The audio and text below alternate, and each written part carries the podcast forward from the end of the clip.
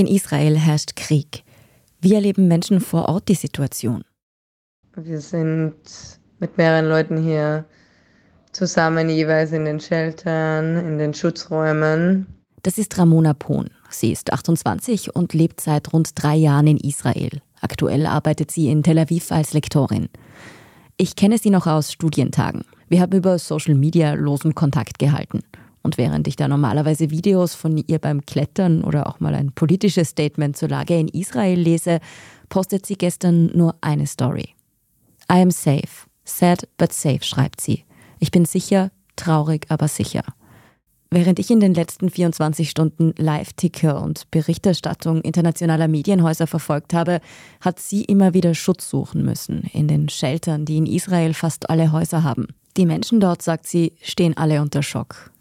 Alle sind sehr verstört, weil fast jede Person eine nahestehende Person kennt, die entweder getötet oder vermisst wurde. Und sehr viele Leute auch einberufen wurden und jetzt irgendwie in Militäroperationen verwickelt werden in den nächsten Tagen, was natürlich auch Besorgnis hervorruft. Ramona sagt, da ist gerade auch einfach wahnsinnig viel Unsicherheit zu spüren.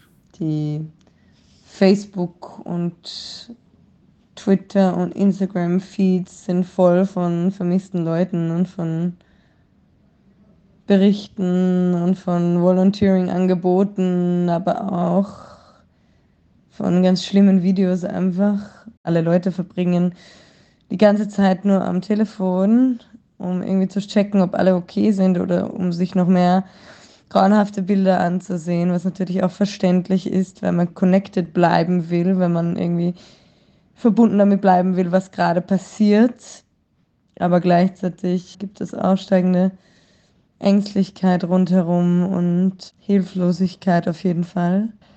Ja, und ich kann nur allen Menschen in Not das Beste wünschen und meine Türen für Leute, die es gerade brauchen, öffnen und ja, mir den Frieden wünschen. Und da geht es gerade ganz, ganz vielen Menschen wie Ramona Pohn. Eine ausführliche Analyse der Lage in Israel hören Sie in Thema des Tages.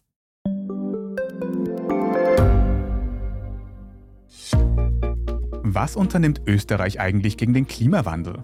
Wie viel betrogen und bestochen wird im Profisport? Und wieso verdienen Frauen immer noch weniger Geld als Männer? Ich bin Margit Ehrenhöfer. Ich bin Tobias Holub. Wir stellen die brennenden Fragen unserer Zeit. Und die Standardredaktion liefert Antworten. In Thema des Tages von Montag bis Freitag um 17 Uhr, überall, wo es Podcasts gibt.